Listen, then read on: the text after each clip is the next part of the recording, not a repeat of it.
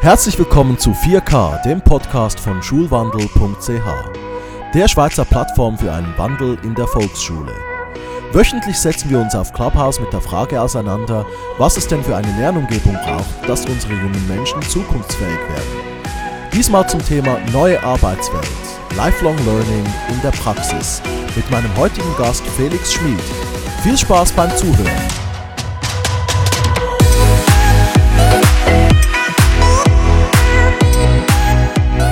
Zeit ist es. Es ist 17 Uhr, 17.01 Uhr sogar. Es ist wiederum Schulwandelzeit.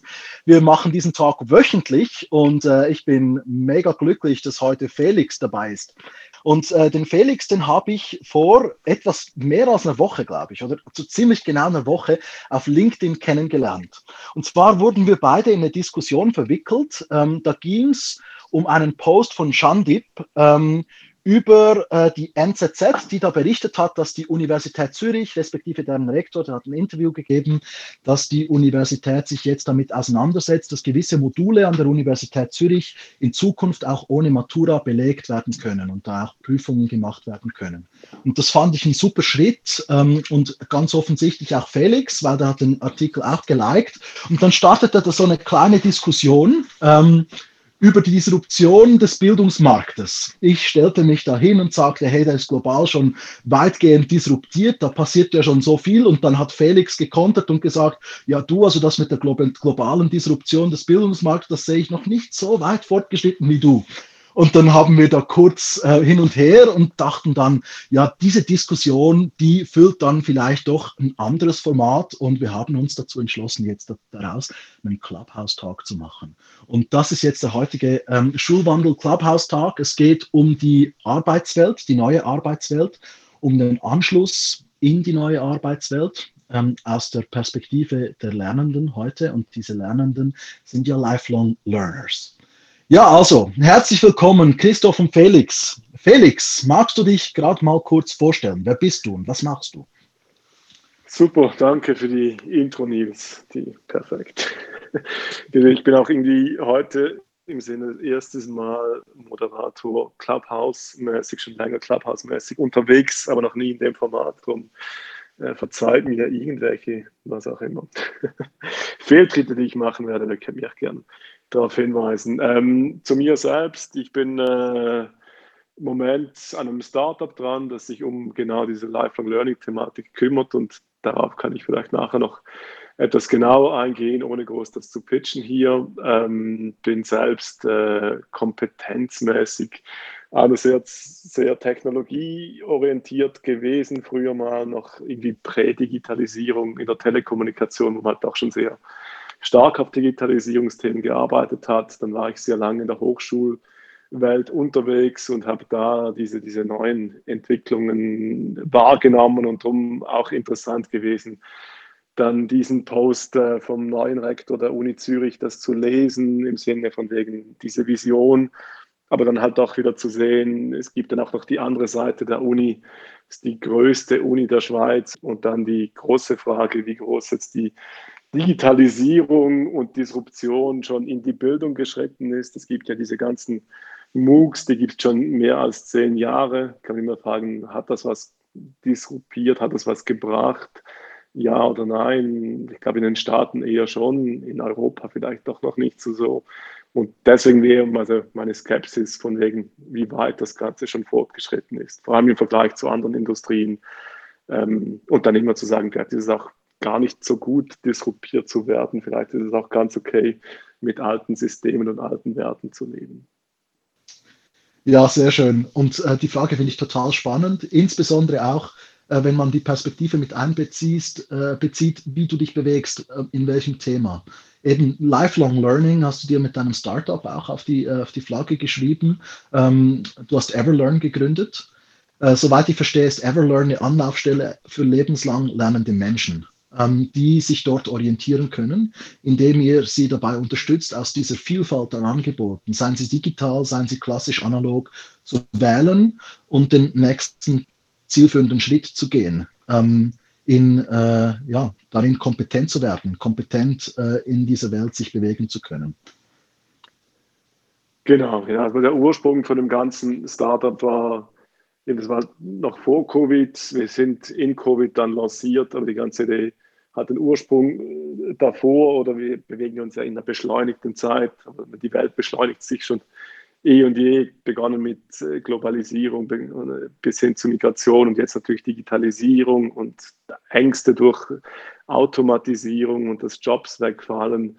Und dann immer die Frage, okay, jetzt eben, man weiß ja mittlerweile, dass das Grundstudium oder eine Erstausbildung nicht mehr reichen wird bis ins Ende der Karriere. Ähm, und das mittlerweile ist es ja so, dass die Weiterbildung respektive lebenslanges Lernen ähm, auf dem globalen Markt äh, die größeren, also die, die Erwachsenen sind zur Hauptzielgruppe geworden des Bildungsmarktes oder wenn man das dann irgendwie quantitativ anschaut, wie viel Geld in, in Bildung investiert wird und vor allem von, von Erwachsenen das getan wird. Und was wir einfach, wo wir ein, wie sagen, helfen wollen, ist eben, wie du sagst, das Angebot, das ist unendlich, oder? Das ist ja sehr toll einerseits. Andererseits ist dann wieder die Frage, okay, welche Skills will man entwickeln? Soll man sich mehrschichtig aufstellen? Ähm, macht es Sinn, sich zu vertiefen? Was passt auf den eigenen Kontext? Äh, wo sieht man sich in fünf Jahren? Und dann eben die große Frage, jetzt hat man vielleicht, kennt man ein paar große Brands und wenn du heute googelst, dann findest du vor allem die großen Brands für die Weiterbildung, die sich leisten können, auf, auf der Seite 1 von Google zu erscheinen. Und wir wollen halt vor allem so analog zu Airbnb, dass du auch schöne einzelne Perlen entdecken kannst von einem Nischenanbieter in Zürich beispielsweise, der sehr stark auf äh, Agilität ist zum Beispiel ähm, und du dann auch da genau diese Ansprüche und, und Themen findest, auf denen du dich vertiefen willst. Und ähm, das hat natürlich jetzt mit Covid alles noch ein bisschen auf den Kopf gestellt im Sinne von, von Anspruch an äh, neue Fähigkeiten ähm, und dann auch tatsächlich Weiterbildung machen oder nicht. Ähm, was wir jetzt ein bisschen am Markt spüren, ist einerseits gibt es die, die Arbeitsmarktsicherheit suchen ähm, und deswegen jetzt unbedingt noch bestimmte Zertifikate abschließen wollen und CS abschließen wollen, aber das gar nicht mehr sehr stark die eigene Kompetenz weiterentwickeln, sondern vielmehr durch Zertifikatenabsicherung zu haben. Aber andererseits gibt es vor allem viel Zurückhaltung, äh, sei das, äh, äh, man weiß nicht, in welche Skills zu investieren oder man weiß es eigentlich schon, aber die Perspektiven im Moment sind eher schummrig oder unklar, ähm, auch dann im, im, Sinne von wegen investiere ich jetzt so viel Zeit und so viel Geld, ähm, bevor ich jetzt nicht weiß, äh, wie die nächsten sechs Monate dieses Jahres aussehen. Und das wäre natürlich dann sowieso interessant, ähm, auch aus unserem Publikum vielleicht auch noch Beispiele zu hören. Äh, einerseits vielleicht generell im Lifelong Learning und wie man das angeht oder was man da für Challenges sieht und vielleicht auch ganz konkret im Kontext von Covid, ähm, sei das gefährdende Industrien, sei das aber auch Einzelpersonen. Das wäre sicher interessant. Also bitte jederzeit signalisieren. Ja, also wir freuen uns sehr, wenn jemand Lust hat, äh, aus dem Publikum auch zu uns nach oben zu kommen, ähm, die Thematik mit uns zu adressieren. Denkt dran, äh, wir nehmen das auf. Ähm, wir haben bereits letzte Woche einen Podcast rausgegeben und der ist auf schöne Resonanz gestoßen. Ähm, ich finde es schön, das noch weiter teilen zu können ähm, mit den Leuten. Ja, also jederzeit einfach gerne äh, aufstrecken und hochkommen. Jetzt, ja, Felix. Nein, vielleicht kann man Fragen in die Runde stellen, sei das an euch oder an alle, so im Sinne eben von, von Hemmnis oder Nicht-Hemmnis. Es gab, ich habe gerade vorgestern noch mal eine alte, ältere Studie, aber so alt ist sie auch nicht, aus 2018 gefunden, ähm, wo auch drin war ein Statement, dass bis zu 60 Prozent von, das tönt vielleicht ein bisschen fies, eher bildungsferneren Personen gar keine Notwendigkeit sehen, sich weiterzubilden. Oder? Äh, das die Frage, okay, ähm, wie könnte man daran arbeiten, solche Leute zu motivieren? Ist das eher eben ein Job des Arbeitgebers? Ähm, ist es eher ein Problem unserer ursprünglichen Erziehung und der Schule? Und das seid ihr sehr stark auf diesen Themen dran, wo man überhaupt die Leute irgendwie agiler versucht äh, aufzustellen für diese Welt, äh, damit sie dann was, ihr seid mal noch ein bisschen diversifizierter unterwegs sein können. Aber was wären eurerseits Möglichkeiten oder Ansätze, ähm, Leute zu motivieren? Oder brauchen wir Role Models oder was könnte das sein? Von meinem Startup war selbst, selbst eine Weiterbildung, die ich gemacht habe. Oder? Und, und das ist für mich mhm. auch so ein Ding. Äh, irgendwie hatte ich eigentlich mit dieser Weiterbildung ganz andere Ziele. Es ging irgendwie ich war da selbst noch in der Hochschulwelt unterwegs und es ging um vielmehr eine interne Reorganisation. Und ich wollte diese Reorganisation besser managen können. Es ging dann um Leadership Skills und so weiter und so fort.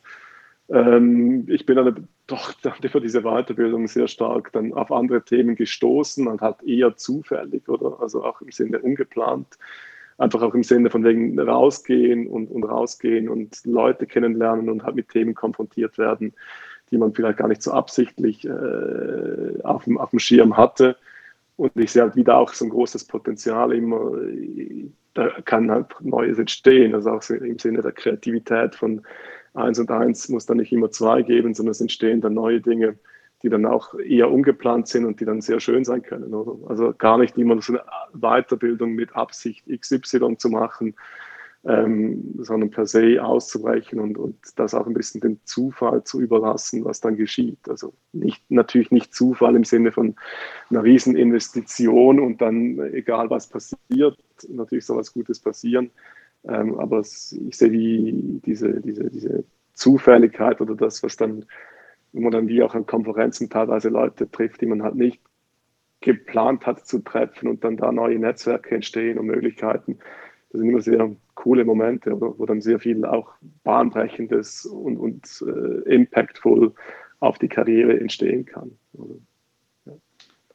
Absolut. So, so ein Beispiel habe ich selber. Wenn ich so zurückblicke, ich bin jetzt seit knapp acht Jahren bin ich im Lehrerberuf unterwegs und ähm, wäre eigentlich schon länger unterwegs, wenn ich nicht mal einen Abstecher gemacht hätte dazwischen in die Privatwirtschaft.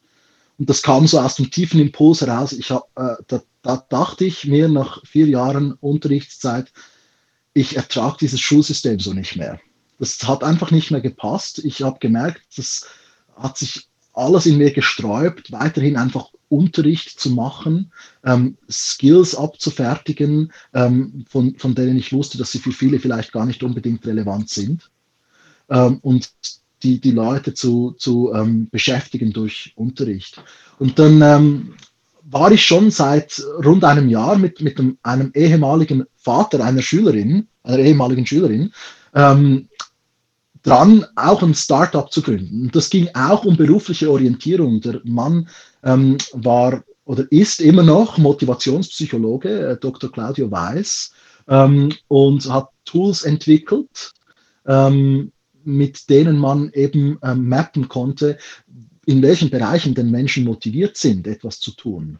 Und daraus ähm, war die Idee, wollten wir ähm, so eine Matching-Plattform auch machen, dass wir gesagt haben, hey, äh, wir könnten eigentlich so motivationale Schwellenwerte definieren für gewisse ähm, Jobs und ähm, dann, wenn Leute die, diese Befragung gemacht haben, könnte man sagen, die haben die Schwelle genommen. Und deswegen ähm, ist die Motivation wahrscheinlich hoch, äh, dass sie in der Tätigkeit ähm, dann wirklich die Arbeit auch tun wollen. Und das war dann spannend. Das hat dann dazu geführt, dass wir äh, verschiedene Möglichkeiten hatten, auch da vorzusprechen. Wir haben dann einen Unternehmer auch kennengelernt, der mich dann später äh, eingestellt hat bei sich in der Firma. Ähm, und dort äh, durfte ich dann ähm, im, im, Feld Marketing, es war ein, eine kleine Firma in der Schweiz, die mit Marketing äh, zu tun hat, ähm, durfte ich mich mit Organisationsentwicklungsthemen auseinandersetzen und wurde dann in dem Rahmen auch gecoacht. Und mein Coach hat mir dann verschiedene äh, Literatur auch hingelegt, die ich gemeinsam mit ihm reflektiert habe. Und da ging es dann eben um, um diese Themen agile Organisationsführung, ähm, Hierarchie, ähm, braucht es das so noch? Ähm, ja, das, ein, ein, Buch war auch die, die, Blockchain Revolution, wo wir geschaut haben, ja, was, was passiert denn jetzt alles mit der ganzen Blockchain-Technologie? Wie hat das Disruptionspotenzial? Und all diese Literatur hat mir dann eigentlich die Augen geöffnet, dass ich eben gesagt habe, hey, wow, ähm, wenn wir jetzt weiterhin so in der Schule Leute ausbilden, dann ist das nicht mehr kompatibel mit dem Arbeitsmarkt, der sich bereits jetzt in diese Richtung entwickelt. Und dann äh, kam dann die Entscheidung nach einem Jahr für mich, dass ich mir gesagt habe, hey, eigentlich wollte ich Bildung immer schon so machen, wie es sie jetzt braucht. Und zwar projektorientiert, anknüpfend an der Motivation der jungen Menschen ähm, und sie in der Selbstbestimmung lassen und ihnen zu helfen, eben diese, diese 4K-Kompetenzen, die wir letzte Woche im Tag besprochen haben, zu entfalten. Und dann bin ich zurück in die Schule. Und das, wie du das eigentlich gesagt hast, das war alles so ein Trial-and-Error-Weg. So mehr oder weniger zufällig haben sich dann diese Elemente da so reingefügt und es wurde einfach unglaublich viel gelernt. Und jetzt die Frage an dich, Felix. Du hast es auch so erlebt, dass du dich reorientiert ähm, äh, hast. Und wie hilft Everlearn dabei, diesen Weg vielleicht etwas genauer zu gehen? Das ist natürlich jetzt die Frage, oder kann man, das ist, wir arbeiten natürlich irgendwie eher Matchmaking orientiert und wir haben jetzt eher von Zufälligkeit gesprochen. Und das ist ja ziemlich das Gegenteil. Also im Sinne von, wenn du, wenn du irgendwie probierst, über Algorithmen oder jetzt irgendwie Skill Gaps zu eruieren und und und, ähm, ist das, was wir jetzt tun, ist das eher orientiert im Sinne von, äh, okay, wir, wir versuchen Skills zu identifizieren oder Weiterbildung zu identifizieren, die da bestimmte Lücken schließen oder halt eben die dann auch inspirieren können. Ähm, aber das ist für mich schon noch eine große Produktfrage, wie man so Zufälligkeit mit reinbringen kann, oder? Und auch genau Leuten, die da offen dafür sind, ähm, die dann auf diese Schiene zu bringen, oder? Und ob das dann eher ein Tool ist oder ob das dann vielmehr Community ist, ähm, die auch online sein kann oder ob das dann auch Events sind, äh, das ist für mich noch, noch ziemlich offen im Moment. Also, ja, weil ich, ich aber es kommt wahrscheinlich sehr stark auf Persönlichkeiten drauf an. Oder es gibt Leute, die, die sehr offen sind für solche Dinge. Und dann gibt es auch die, die da eher planbarere Weiterbildungen machen wollen und, und, und halt genau herausfinden, okay, was sind die Kompetenzen, was sind die Rahmenbedingungen äh, und wann passt das gut in meine Agenda und und und. Und, und da können wir natürlich sehr gut äh, auf dem Matchmaking helfen. Oder? was auch für uns, was wir sehr stark darauf arbeiten, ist einerseits Kuratierung dieses Marktplatzes, ähm, der sehr stark auf so eine Form von Return on Invested Time fokussiert, also dass wirklich Weiterbildungen auf dem Marktplatz sind, die, die wirklich Impact haben. Ähm, und andererseits eben, dass wir auch wirklich äh, so Perlen draufbringen, die man wahrscheinlich äh, durch die eigenen Kenntnisse auf dem Weiterbildungsmarkt nicht hat. Oder? Also wo man dann wirklich auch dann irgendwie Reforge aus den, US, aus den USA zum Beispiel mit reinbringt äh, oder Themen oder Kurse, die lokal noch nicht so bekannt sind, aber wahrscheinlich sehr, sehr viel wert sind. Ja.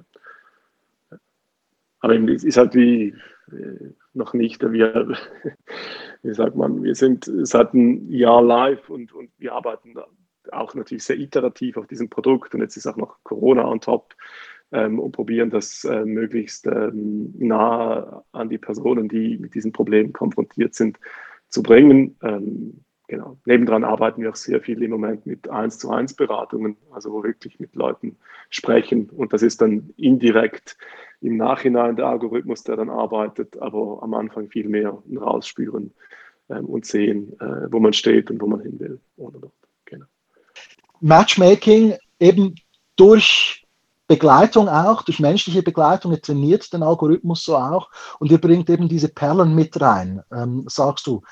Wie, wie, findet ihr denn diese Perlen? Wie, wie, kommt ihr da drauf? Und was zeichnen die jetzt aus? Du hast einen Anbieter aus den USA ähm, erwähnt.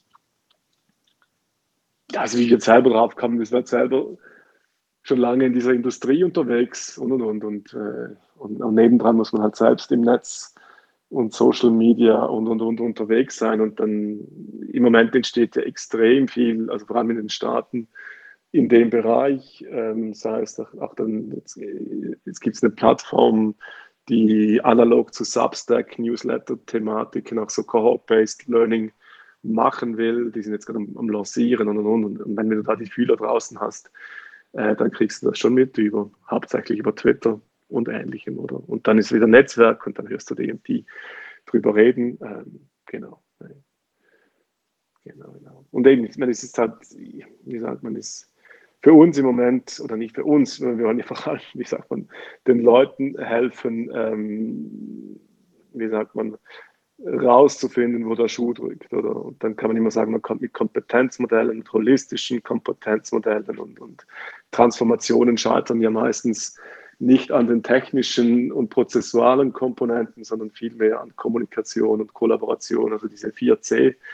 Themen und jetzt gehe es, gehe es wieder darum, das an die Personen zu bringen. Und dann die Frage zurück zur Motivation, wie bringst du die Leute dazu? Und ich habe das Gefühl, im Moment wollen viele Leute auf diesen Themen arbeiten. Und dann ist wieder die Frage, sind die Arbeitgeber überhaupt ready, da drin zu investieren, weil das auch nicht unbedingt immer angenehm ist, wenn du Personen hast, die, die sehr stark auf diesen Kompetenzen sind. Und das ist schon irgendwie ein interessantes Spannungsfeld im Moment. Und, ja das ist eine spannende Perspektive. Es ist nicht immer angenehm, wenn du Leute hast, die stark sind in genau dem Kompetenzspektrum. Also einerseits braucht es die und andererseits ist das dann natürlich auch streng, oder? Also du kannst nicht einfach dann eine Anweisung erteilen und erwarten, dass sie dann so ausgeführt wird. Es wird dann oft auch hinterfragt, oder? Das ist ja, so eine Zweischneidigkeit. Ja. David kommt auf den Kontext drauf an. Und also im Startup-Bereich ist das natürlich sehr cool, oder? Aber ich meine, wenn du dann irgendwie zurück zu dem ursprünglichen Artikel von der Uni Zürich. Äh, ich glaube jetzt nicht, dass das jetzt irgendwie die Umgebung ist, wo das so sehr gefördert ist oder man das so extreme Strukturen äh, und das mag auch gut sein für bestimmte Zwecke und andererseits hast du eine große Freiheit für Professoren und und und ähm, und das mag ja alles inhaltlich Sinn machen, oder? Ähm, aber ob das dann den diese 4C für diese internen Transformationsprojekte dann da so sehr wie sagt man, sehr gerne gesehen ist, würde ich jetzt mal, wie sagt man, äh, nicht bezweifeln, aber, aber ähm, das ist ja schon äh, Struktur gegenüber eher chaotischen, agilen Systemen schon ein bisschen polarisierend. Ja. Absolut ich frage mich eh, ähm, eben, sobald wir in diesen strukturellen Gefäßen auch drin sind, wo Inhalte didaktisch runtergebrochen werden, oder? Und das ist ja sehr oft der Fall, gerade in MOOCs, also eigentlich nur der Fall, das wird ja vordefiniert. Ähm, da überlegen sich die Erstellerinnen äh, und Ersteller eben, was das da erreicht werden sollte. Und dann gibt es ja immer auch noch formative Checks ähm, oder dann schlussendlich vielleicht sogar summativ, wo dann eben eine Bewertung raus, rauskommt, die dann zum Zertifikat führt, oder? Und gerade diese linearen Prozesse, in der Bildung habe ich das Gefühl, dass, dass die dann äh, eigentlich dieses ähm, 4C-Spektrum eher ausschließen. Sogar, da geht es dann einfach ums Zertifikat und darum, eine konkrete Leistung zu erbringen. Was denkst du dazu? es kommt dann immer eben auf, auf, keine Ahnung, auf den, auf den, aufs Thema drauf an, oder ob jetzt das irgendwie so eine sehr spezifische Fachkompetenz ist, wo, es irgendwie wichtig ist, dass jetzt du äh, genau diese, diese Prozessschritte und und und kennst und weißt und dass man das irgendwie überprüfen kann, dann macht das wahrscheinlich Sinn. Ähm, und dann gibt es andere Themen, wo das überhaupt keinen Sinn macht. Oder? Also ich, das ist äh, und ich bin halt ähnlich, ich bin ja per se wie sagt man, äh, jetzt auch im Startup selbst, man lernt man extrem viel und, und äh, keine Weiterbildung kann das überhaupt toppen, oder? Aber natürlich ist es immer die Frage, willst du dich so in einem extremen Case aussetzen und in so einem, wie sagt man, äh, friss oder stirb oder was auch immer Modell dich weiterbilden oder brauchst du noch irgendwie einen, einen sicheren Rahmen, wo du das lernen kannst, oder? Und, und umso mehr du diesen extremen ausgesetzt bist, umso mehr lernst du wahrscheinlich, oder? Ähm, und umso sicherer es ist, umso weniger, oder? Also, oder was ja, denkst du spannend. dazu?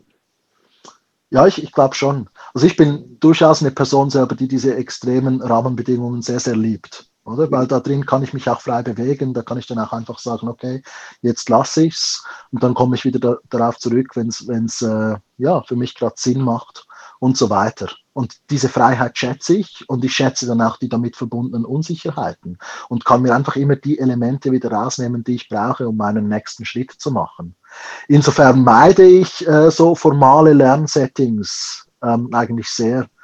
Das hat dazu geführt, dass ich gar für mich selber gar keinen großen Wert mehr auf Zertifikate lege, sondern halt einfach meinen Lebenslauf eigentlich schreibe, indem ich mhm. handle. Ja. Es gibt ja diese auch diese Theorien von eben T-shaped und, und P-shaped und Comp-shaped Skill-Profile, oder? Wo man sagt, früher hat man sich einfach nur noch spezialisiert und hat sich mhm. besser gemacht und besser gemacht auf dem Thema und, und aber eigentlich ist es ja schwierig, weil dann irgendwie zu den Besten gehören, da musst du extrem stark und kompetitiv sein, nur auf, nur auf dem eigenen Thema. Und haben ja gesagt, jetzt musst du wie transversale Skills organisieren, ähm, damit du nur schon dieses Fachwissen raustragen kannst. Und es gibt ja mittlerweile Skills. ja, halt diese vier Cs, oder? Also wo es halt ah, ja, dann ja. in, in, die Kommunikation mhm. gibt oder das in die Organisation zu tragen. Also äh, wo es ja nicht nur nützt, dass du das weißt, sondern du musst ja das wie übermitteln und vermitteln können, in Projekte reinzubringen und und und. Und jetzt gibt es ja mittlerweile auch diese, also gibt schon länger die Idee, wo man halt eben sagt, äh, man sollte relativ kreativ äh, Skills kombinieren und mit kreativ wirklich auch Dinge, die eigentlich gar nicht zueinander passen. ähm, aber es kann dann in dieser Kombination Zeugs entstehen, dass es halt noch nicht, noch nicht wirklich gibt und durch das dann wieder irgendwie Potenziale entstehen, die halt wirklich innovativ sind. Oder? Also ich meine, wir haben vorher ein bisschen von dieser Zufälligkeit gesprochen ja. Äh, in dieser Entwicklung. Das geht auch in diese Richtung, oder? Und, ähm, ja. Mir, mir kommt da der Peter Kruse, Professor Peter Kruse in den Sinn, das ist ein deutschen, deutscher Systemtheoretiker. Ähm, ja, und in einem Video über Kreativität benennt er eigentlich genau das. Also zum einen sagt er eben, wenn die Komplexität am Markt extrem hoch ist, dann braucht es ein mindestens ebenso komplexes äh, Lösungssystem, so Ash, Ashby's Law.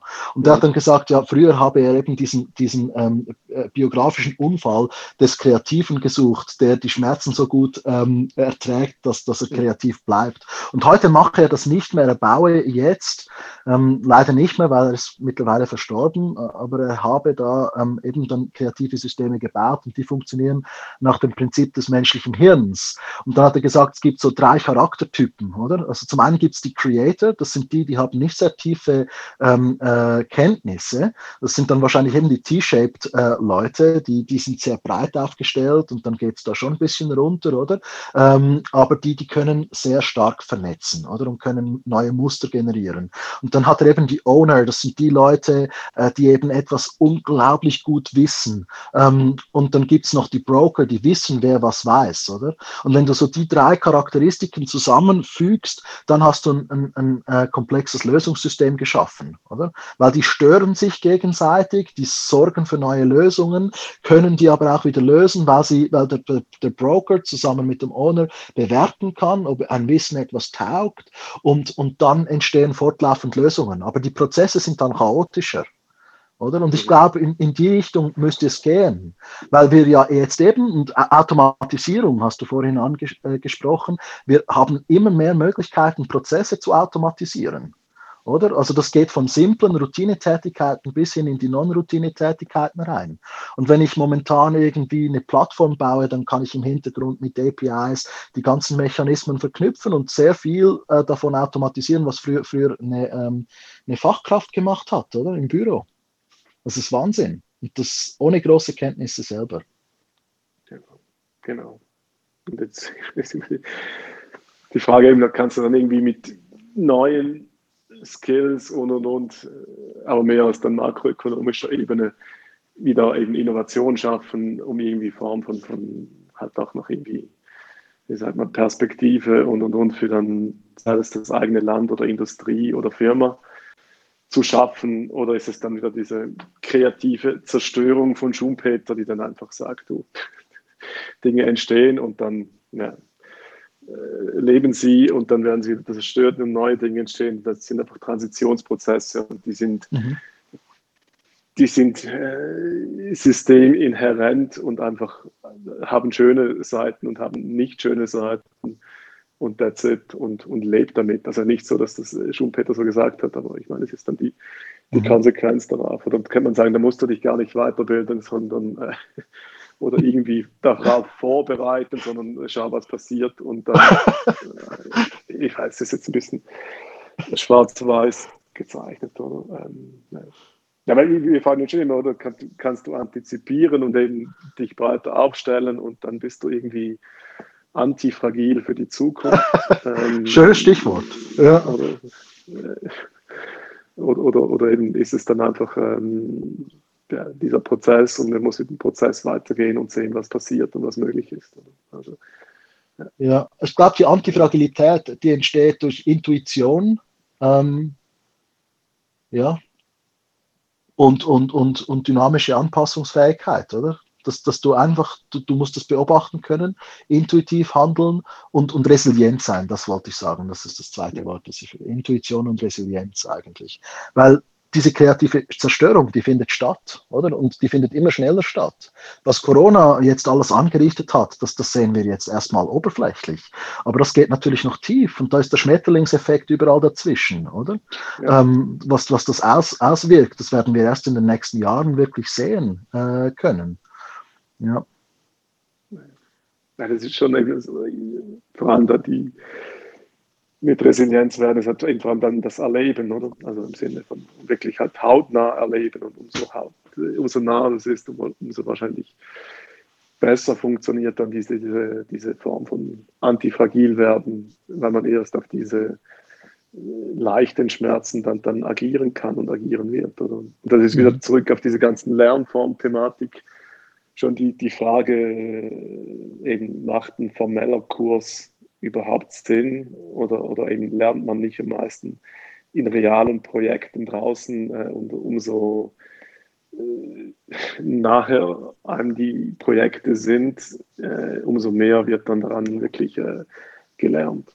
Aber ich meine, du kannst ja nicht alle jetzt irgendwie selbstständig machen und alle müssen äh, für sich überleben und, und schauen, wie sie die, die richtigen Skills äh, aggregieren und aneignen. Oder? Das wäre ja ein extremes Szenario. Oder?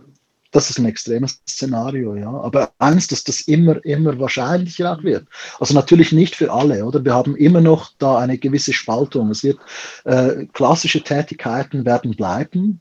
Es werden Leute dort reinfinden, aber auf der anderen Seite haben wir diese Tätigkeitsfelder, wo es eben in Richtung Startup äh, geht, wo die Leute äh, zum Prosumer werden und eben diese kleinen Nischenlösungen, die durch die kreative Zerstörungen, äh, Zerstörungsprozesse wichtig werden, dass die sie kurz füllen, hochskalieren und dann wieder in die nächste Nische reinspringen, oder? Und da sind die 4C halt einfach unglaublich äh, zentral. Mhm wenn es mal so umgedreht, was wäre dann die perfekte oder beste Form für, für Weiterbildung? Gibt es irgendwie so ein Spektrum von, von eben nicht gerade direkt äh, äh, zu viel Skin in the Game, äh, aber auch nicht nur Theorie und jetzt irgendwie im Schulblock abhandeln. Ähm, kann man da irgendwie so eine Form von äh, sicheren oder halbsicheren Raum kreieren, wo man dann doch genug lernt. Oder es gibt ja immer diese Experimente, es gibt dann äh, Projekte, die dann mit integriert werden und und und. Ähm, aber irgendwie müsste ja wieder irgendeine Form von Skill in the Game geschaffen werden, damit das dann auch wirklich äh, gelebt wird und gelernt wird. Gibt es irgendwie so Lernmethoden, ähm, die in diese Richtung gehen? Weißt du das?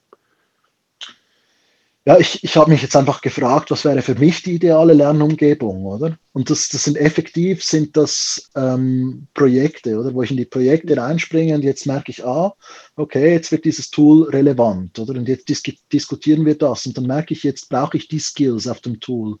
Und dann, dann brauche ich Netzwerk, oder? Dann brauche ich jemanden, äh, der, das, der das beherrscht. Und dann wird, wird kollaborativ wird eine Lösung gefunden. Das passiert mir gerade jetzt, äh, wo ich für, für, für einen Auftraggeber eine Plattform mitbaue und äh, wir da dann auf ein Tool ausgewichen sind, wo wir jetzt eine Schnittstelle selber schaffen müssen. Und da lerne ich unglaublich viel ähm, ja, über, über solche äh, Übermittlungssysteme und wie dann äh, eben die Daten auseinandergenommen werden müssen, äh, dass sie dann wieder interpretierbar sind. Und ähm, das entsteht eigentlich im Dialog, oder? Also ich liebe es einfach, ein reales Problem zu lösen ähm, und dabei zu lernen. Und vermutlich wäre wär es sinnvoll, wenn ich da begleitend äh, dann die Möglichkeit hätte, äh, dass, dass, dass mir ein Algorithmus vielleicht auch hilft und zeigt, hey, schau mal, du setzt dich jetzt gerade mit dem Thema auseinander und da gäbe es jetzt Lösungen ähm, mhm. dazu. Da, da könntest du äh, mal nachschauen. Ähm, ja, und das, das passiert momentan einfach durch den Dialog, oder? Ähm, mhm. auf der Arbeit. Und ich weiß nicht, ob es so, sowieso so bleiben würde, oder? Aber du hast noch den halbsicheren Raum, hast du, hast du angesprochen, oder? Vielleicht ähm, ein, ein, ein System, oder, das mir hilft zu sehen, ja, wo habe ich mich bewegt in den vergangenen Jahren, wo, wo war ich so drin, welche Skills habe ich da aufgebaut? Und das mir dann wieder vielleicht mal aufzeigt und sagt, ja, hey, und da gäbe es noch einen Skill, der dir jetzt weiterhelfen ähm, würde. Oder? Ein Zertifikat, das du machen könntest, das ist gerade in dem Moment jetzt gefragt, ähm, da könntest du in den Bereich noch vor, vorstoßen. Ähm, dann fände ich solche Hinweise schon spannend.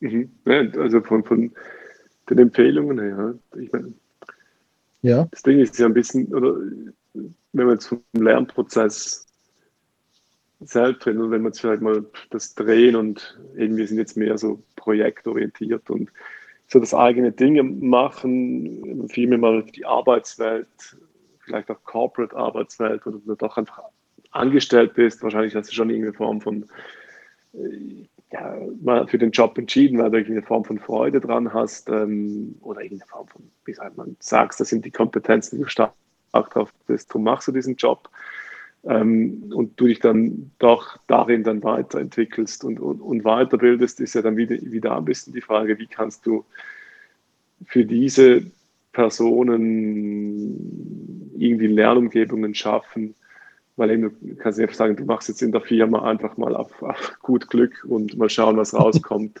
Probieren, machen, das wird wahrscheinlich deine Hierarchie nicht zulassen. oder? oder eben einfach in der Weiterbildung zu sitzen und hast einen Gruppenraum oder das dann hypothetisch an Firma ABC rumspielst, ist dann einfach zu wenig echt, oder? Ähm, und das wäre wie, wie irgendwie interessant, wenn man, wenn man irgendwie so Zwischenräume schaffen könnte, oder? Aber eben, ist mhm. die Frage was sind ja. das, oder? Ja. Ja, Corporate ist natürlich wiederum das, das extreme Gegenbeispiel, oder? Da hast du einfach die ganz klaren hierarchischen Strukturen und, und da drin sind natürlich Kontrollmechanismen, die, die ganz klar äh, die, die Geldflüsse kontrollieren wollen auch. Und das muss immer äh, ein Return on Invest geben, oder? Auch in der Ausbildung der Mitarbeitenden, sonst, äh, sonst macht man das nicht. Und und da glaube ich, dass, da hat man dann dadurch auch eine starke Tendenz äh, in Richtung klassische Ausbildungsformate, die das irgendwie versprechen. Ja. Aber was, ja, was, was sind die Zwischenräume?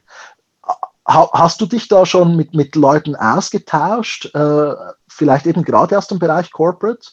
Ähm, wie, wie, wie, siehst du da die Bereitschaft, dass man da den Raum mehr öffnet? Vielleicht auch mehr in Richtung Zufälligkeit geht, geht etwas? da kann ich schlecht darauf antworten. Gibt es dann eben die, die, die eher schon äh, in Richtung agil unterwegs sind oder und eben sich irgendwie auf die Zukunft äh, agiler aufstellen wollen und, und die sind ja dann schon, also rein jetzt mal bereit, in so eine Kompetenz zu investieren. Wie agil sie dann selber dann tatsächlich agieren, ist dann die andere Frage.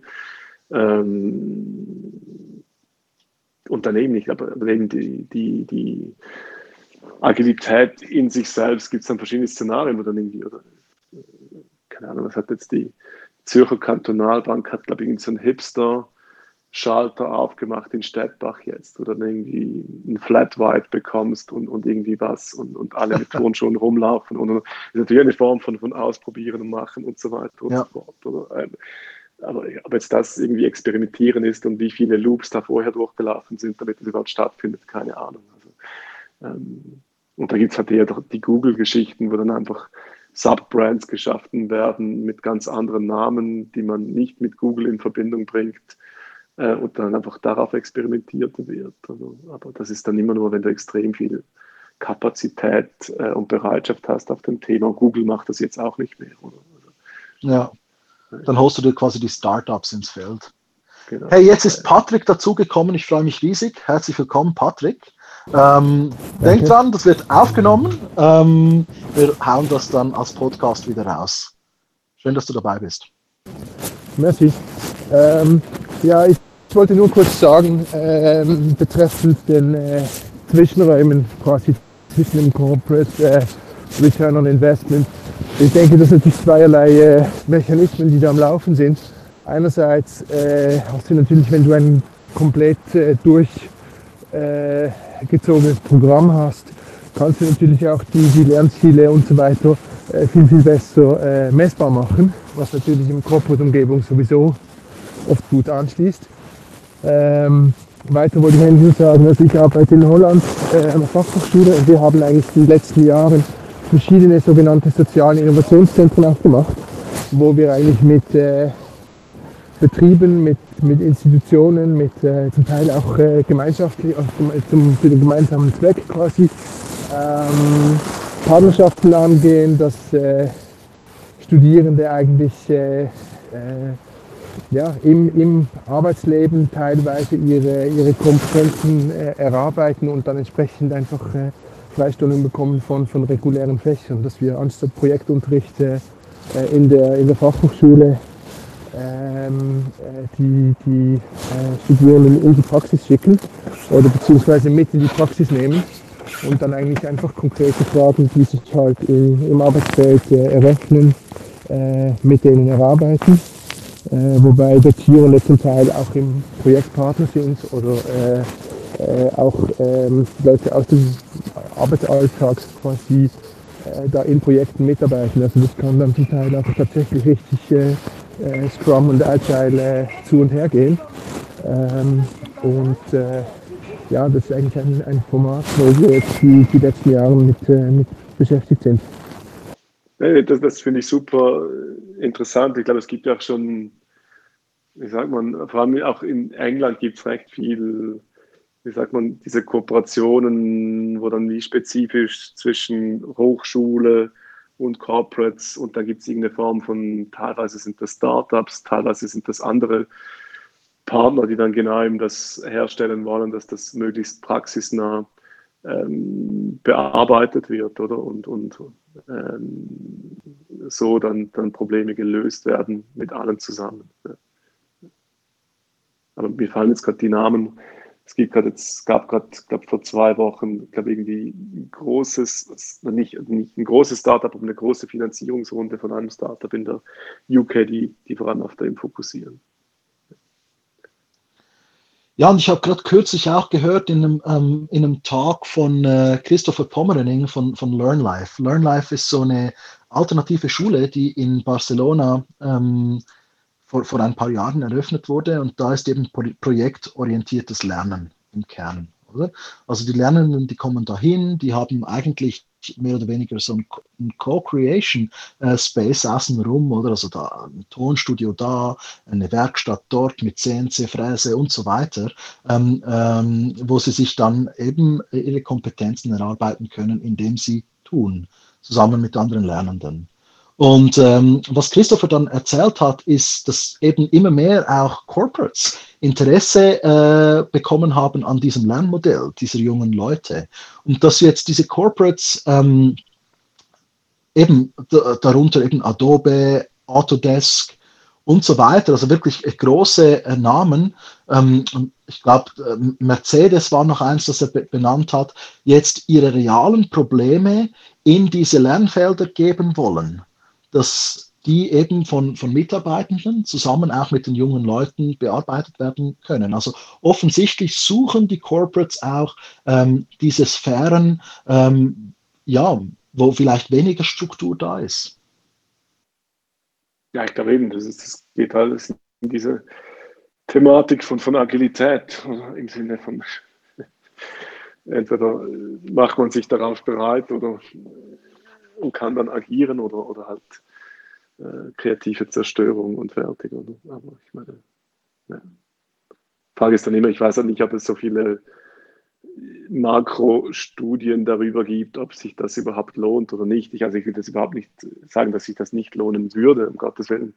Äh, frage mich immer, äh, hast du dann wieder globale Entwicklungen und vergleichst irgendwie Kontinente und Europa gegenüber China was im Moment in China abläuft, ich meine, das, das kannst du überhaupt nicht vergleichen, oder? Da kann sich wahrscheinlich äh, irgendwie Schweizer Corporates doch so agil aufstellen. Ähm, aber sie sind nur schon, wenn sie das jetzt machen, zu spät damit, oder? Und, ähm, ja. Aber das ist wahrscheinlich dann viel mehr eine Globalisierungsdiskussion. Und, und, und, und da sind wir wieder eigentlich am Punkt, wo wir angefangen haben, oder? Äh, wie diese Diskussion entstanden ist. Also das ist, wenn wir, wenn wir global schauen, da haben wir einfach äh, gewisse so Hotspots, wo das sehr schnell vorangeht, oder? Die USA hast du mal betont, wo, wo das sehr, sehr schnell voranschreitet, punkto Bildung, eben die MOOCs, die dort sehr äh, relevant werden. Das, das, hat wahrscheinlich auch einen Zusammenhang mit den hohen Studiengebühren, äh, wo sich ja doch zahlreiche Studentinnen äh, verschuldet haben früher, um das zu machen. Und die MOOCs sind erschwinglicher und man muss nicht umziehen und sowieso, man kann sich auch zertifizieren lassen. Und, und jetzt ploppen da überall die Anbieter ähm, auf, insbesondere jetzt im Fokus eben der Pandemie, ähm, wo, wo die ganzen Eintrittshürden für, für die regulären Studienplätze nicht mehr genommen werden können, weil halt die formalen Tests nicht mehr so erfüllt werden äh, wie früher, wo man halt eben in den formalen Strukturen drin war, oder? Und jetzt in China, wo, wo, wo ähm, da, da, weiß ich zu wenig Bescheid. Vielleicht magst du da noch ein bisschen äh, erzählen, Felix, wie da die Startup-Kultur äh, ist. Das fand ich jetzt, ich, mega spannend. Ja, ich kenne auch nicht so viel, weil ich war mal kurz in meiner Weiterbildung in China, aber, aber viel zu wenig lange, um das rauszuspüren. Aber es ist ja nur, wenn du vergleichst, was rein äh, auf dem Markt geschieht, rein bildungstechnisch in China und aber auch in Indien. Ähm, einerseits, wie viel Geld reinfließt äh, in Startups, die genau auf diesen Themen arbeiten. Ähm, und da gibt es aber auch so Statistiken. Ich habe vor kurzem was gesehen, was so eine Vierecks-Quadranten-Ding-Thema drauf war, wo einfach, ich Länder drauf waren, wo es einfach um die Lernbereitschaft per se gibt, äh, der Bevölkerung. Und dann gab es irgendwie eine Ecke, wo dann die Schweiz auch drin war, mit irgendwie so äh, die Bewahrer im Sinne von wegen, wir, wir sind gut, aber und wir arbeiten ein bisschen weiter auf den Skills. Und, und die Schweiz hat ja recht viel Investitionen in die Weiterbildung, wenn man das makroökonomisch anschaut. Aber es ist äh, dann irgendwie auf der oberen Ebene, war dann China mit, mit Titel intrinsische Lernen. Und eben diese Frage, was ist intrinsisch oder ist es halt, tönt das einfach gut, aber es ist viel mehr diktatorisch oder es ist einfach so aufgesetzt vom Bildungssystem, dass du einfach da durch musst. Das, das kann ich nicht, das weiß ich nicht. Aber es ist halt, ich glaube auch, wie du vorher sagst, diese ganzen Unterschiede mit super teuren Studienplätzen in den USA äh, gegenüber halt Grundausbildung hier in der Schweiz äh, sehr gut äh, querfinanziert oder durch den Staat finanziert, was ja wunderbar ist. Ähm, und was halt auch dadurch entsteht. Oder du hast jetzt in den Staaten, hast du, ich weiß nicht, ob du Lambda School kennst, das ist äh, eine ja. achtmonatige Tech und Data Science School, und da zahlst du gar nichts. Du zahlst erst ein Income Share Agreement äh, im Nachhinein, zahlst dann die Studiengebühr zurück, aber nur im erfolgreichen Falle. Also wenn du einen Job kriegst und dann so und so viel verdienst, zahlst du also prozentmäßig, regelmäßig diese Studiengebühr zurück, oder? Ähm, Sehr spannend. Und, und das, das funktioniert natürlich im Moment, solche Modelle, vor allem halt eben, weil das so teuer ist in den Staaten, extrem, oder? Das ist natürlich, äh, ist natürlich dann wieder diese Umstände forcieren solche Startups sehr. Und das ist wahrscheinlich jetzt wieder auch eine Form von Trägheit in Anführungs- und Schlusszeichen eher im europäischen Raum, weil halt doch noch viel von dem Staat äh, finanziert wird in der Grundbildung ähm, und dann gar nicht so Motivationsproblemlöse, was auch immer, äh, Themen aufkommen, oder? Also, obwohl du, du machst das ja nie, also, also ohne ähm, ja. Ich, ich habe es jetzt gerade nicht ganz verstanden. Ich mache, ich mache was? Ja, nur du, du, du, du, du bist ja trotzdem an diesen, an diesen Problemen am Lösen, obwohl es jetzt nicht ähm, so eine, wie sagt man, äh, finanzielle Problematik wäre, wo man jetzt unbedingt neue Lösungen braucht. Ähm, ah. Ich würde sagen, du bist jetzt, ich sage nur, es gibt wie Konditionen, wo da wahrscheinlich mehr Leute aktiv an diesen Problemen arbeiten, wie in den USA oder in China mhm. und jetzt spezifisch in der Bildung, ähm, weil es einfach Probleme gibt, die man lösen muss, äh, um irgendwie Form von kompetitiv zu bleiben. Ähm, mhm. Und wie das in Europa eben halt noch nicht so wirklich geschieht, also vor allem wenn du nach Deutschland schaust und so weiter, passiert ja gar nichts. Mhm. Ähm, und wollte ich nur sagen, trotz allem, du arbeitest ja trotzdem sehr aktiv auf dem Bereich, äh, obwohl es jetzt vielleicht zu sagen kann, sein, in der Schweiz ist alles auch gut finanziert und, und die Zustände sind gar nicht so, so schrecklich und die Leute kriegen doch einen Job. Ähm, aber das war jetzt eher, wie sagt man, äh, äh, ja, das ist schon spannend. Also wenn du eben auch die, die Nachhaltigkeitsziele anschaust und jetzt das SDG 4 äh, für Bildung, wie die Schweiz da in der, in der internationalen Bewertung steht, dann ist ja die Bildung qualitativ extrem hochwertig. Jetzt fragst du dich ja, wie wird das angeschaut? Wenn du jetzt mich fragst als Primarschullehrer und ich schaue, wie die Fremdsteuerung schon auf der Stufe einfach extrem hoch ist der Kinder, dann sage ich, mh, hm, wenn ich da irgendwie mal in die Zukunft schaue, in Form eines äh, ja, anachronistischen Blicks in dem Sinne und sehe, wie jetzt eben ähm, diese ganzen Businessmodelle in der Breite äh, auch disruptiert werden, Automatisierung da und dort, dann habe ich aber das Gefühl, dass eben die Bildung dann doch nicht mehr so hochwertig ist, oder? Weil wir zwar Inhalte vermitteln und das auf einem hohen Stand und gleichzeitig aber dabei diese, diese anderen Kompetenzen stark leiden. Und, und, da ist einfach bei mir eine starke intrinsische Motivation da, in, in, dieses Problem reinzugehen und da eben darüber zu reden und das auch anders zu machen mit der eigenen Schulgründung, weil ich das Gefühl habe, ja, das, das, das ist noch nicht so eine Awareness da. Also, zumindest noch nicht in der Breite, wie es das bräuchte, dass da eben wirklich viel passiert auch. Ja. Nein, unbedingt, also ich sehe das ja sehr ähnlich oder und auch aber jetzt mehr auf den Erwachsenen, Lifelong Learning-Ebene. Mhm. Ähm, aber vielleicht ist es dann, kommen wir dann irgendwie in ein paar Jahren zum Schluss, dass ohne das, was du machst, im Sinne von schon früher auf das vorbereiten, das eh nicht funktionieren könnte, oder? Und weil es irgendwie ohne diese, diese grundsätzlichere äh, Flexibilisierung oder, oder Agilität schon in, in, in Schuljahren äh, man sich dann auch in späteren Jahren gar nicht agil genug äh, später aufstellen kann. Ja, vielleicht.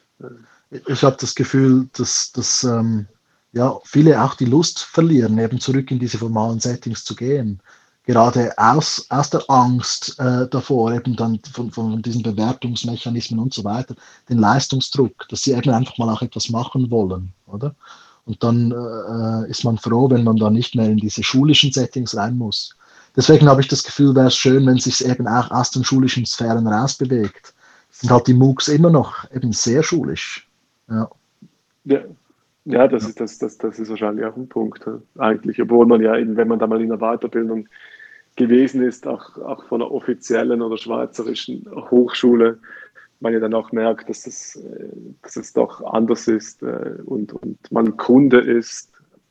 An einen Orten ist man mehr Kunde als an anderen, ähm, aber natürlich zahlt man dann was dafür und dann ist es nicht mehr so sehr, wie sagt man, durchdirigiert. Und, und, und, ja. Ja. ja, da geht es dann auf. Ja. ja, das stimmt. Ja, gibt es so, noch jemand so. vom Publikum noch jetzt finalement? Also ich würde mich sehr freuen, noch irgendwie eine Story so zu hören, rein auch zur Abwechslung. Hätte ich auch riesig Lust drauf. Und vor allem so die, die, die letzte Minute, die noch gefüllt wird, die definiert dann das Thema wiederum für den nächsten Schulwandeltag. Das ist Tradition bei uns. Da knüpfen wir dann wieder dran an und bauen das Ganze auf. Also, Patrick, du wolltest dich gerade zu Wort melden. Oder nicht? Jetzt ist er verschwunden. das war, war ein bisschen zu viel Druck. jemand aus dem Publikum noch? Hat jemand Lust, nach oben zu kommen?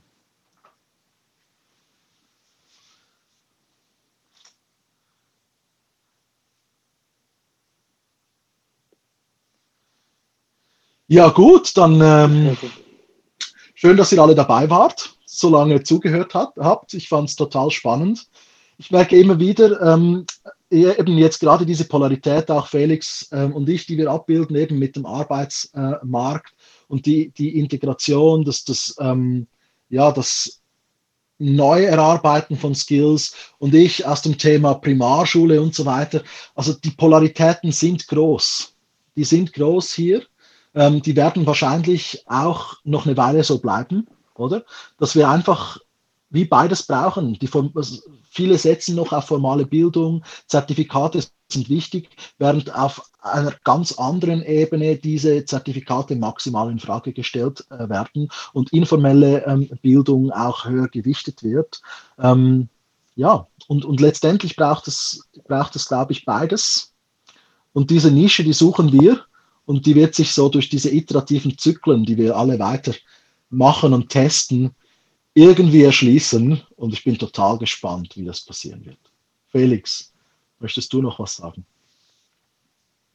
Nee, aber das ist gut. Ich meine, das, was du jetzt gerade gesagt hast, dieses Wort informelles Lernen, das ist ein Riesending, oder? Ich meine, das ist äh, eben ergänzend zu den ganzen Zertifikaten oder Kompetenzen in Zertifikaten ja eines dieser, dieser großen Themenblöcke, wo HR heute dran scheitert, in Anführungs- und Schlusszeichen, weil man es nicht nachweisen kann. Und immer die Frage, wie kann man es nachweisen und was sind die richtigen äh, Validitäten dahinter. Ähm, weil eben das meiste mhm. lernen wir dann doch schlussendlich informell und vielleicht sogar in der Weiterbildung oder in der Bildung informell durch was auch immer oder äh, diese vier Jahre im Studium äh, sind ja viel, viel breiter als, als nur der mhm. Lehrinhalt selbst. Und, ähm, Mega spannend, ja. ja. Das denke ich auch. Patrick, jetzt bist du noch mal zu uns auf die Bühne gekommen. Ja, sorry. ich war da vorhin rausgeflogen. Ähm, ich, äh, ich wollte eigentlich nur wegen dem, äh, dem äh, Kombination vom, vom informellen Lernen und dem formellen Lernen. Also jemand, der mich da sehr inspiriert hat, wäre William Ranking, ein äh, Texaner, äh, der auch eine Zeit lang für Apple gearbeitet hat. Und er hat einen Blog, äh, Unfold Learning. Ähm, und äh, da hat er ein äh, ja, würfelförmiges Modell äh, eigentlich rausgebracht. Ähm, eher äh, also nicht empirisch irgendwie unterbaut, sondern vielmehr einfach konzeptualisiert, äh, wo er drei Ebenen zusammenführt. Also der, der, der Inhalt ähm, auf einer Ebene, wo man halt äh, zum Beispiel das Linux ansiedeln möchte, ähm, was natürlich einfach ja, Inhalt ist, was didaktisch aufbereitet wird. Ähm, eine zweite Ebene, wo es um die Community geht. Äh, also mit wem lerne ich, äh, wer ist mein Mentor, wer sind meine Mitlernenden etc. Und dann äh, eine dritte Ebene, eigentlich den, den Kontext, also äh, in welchem Rahmen äh, lerne ich und äh, ja, in welchem Rahmen wende ich vielleicht das Gelernte auch an. Und also das für mich eigentlich bis, bis dahin das allerbeste konzeptuelle Modell, wo ich so verstehe, was eigentlich äh, am Abgehen ist in der Welt mit, mit den ganzen Veränderungen. Also, ähm, ja, weil 2010 habe ich ihn zum ersten Mal gehört. Ähm, da hat er die, die Einführung von iPads äh, mit, mit der Einführung von Buchdruck verglichen. Inzwischen ist es eigentlich äh, ja, weitläufig äh, anerkannt, dass das äh, vergleichbar ist, ein äh, Paradigmenwechsel, ein Mediumwechsel. Ähm, was es genau bedeutet, das wissen wir alle noch nicht, aber für mich hat der da äh, eigentlich sehr früh schon durchschaut, äh, wie das ausschaut. Also nochmal, das wäre William Ranking und äh, seine Konzepte stehen auf äh, Unfold Learning. Ich meine .com, aber es könnte auch .org sein. Oder net. Ja, danke Patrick für deinen Input, mega spannend. Ja, ich glaube, ähm, das setzt gerade das Thema fürs nächste Mal. Ähm, wir reden über das informelle Lernen. Und ich würde mich riesig freuen, wenn die einen oder anderen von euch äh, wieder dabei sind, wenn es nächstes Mal am Mittwoch heißt, informelles Lernen. Ähm, wie geht das und wie, wie machen wir das gesellschaftsfähig? So könnte doch das heißen. Und Patrick, bist du auf LinkedIn? Ich würde mich riesig freuen, wenn wir uns vernetzen und wenn du mir da vielleicht dann nochmals den Link schicken kannst, weil ich habe dich akustisch sehr sch schlecht verstanden vorhin. Ja, das kannst du nicht finden oder ich schaue auf noch Gut. Sehr schön. Jetzt muss ich auch cool. nächste Woche finden, wo ich das schaffe. Ja. Würde ich mich freuen. Also, hey, ja, dann machen wir den Raum jetzt wieder zu. Es gibt ähm, genau Felix nachher noch kurz Abschlusswort. Und ähm, da gibt es noch die Gruppe von School Outside the Box. Die haben einen weiteren äh, Raum. Janine ist dort auch drin. Ich glaube, wenn ihr Janine folgt, dann findet ihr nachher auch in den Raum School Outside the Box wenn ihr da Interesse habt, weiter über das Thema Bildung zu reden. Ich klinge mich aber aus fürs Abendessen mit der Familie. Felix, jetzt bist du. du nur vielen Dank, hat mich sehr gefreut und schönen Abend euch allen. Dir auch. Vielen herzlichen Dank. Schönen Abend. Tschüss zusammen. Das war's für heute mit 4K, dem Podcast von schulwandel.ch, dem Schweizer Netzwerk für einen Wandel in der Volksschule. Wöchentlich findest du uns am Mittwoch um 17 Uhr auf Clubhouse dem sozialen Netzwerk für einen Audioaustausch und kannst selber mitreden und deine Stimme dann eine Woche später im Podcast hören. Ich freue mich auf dich. Bis bald.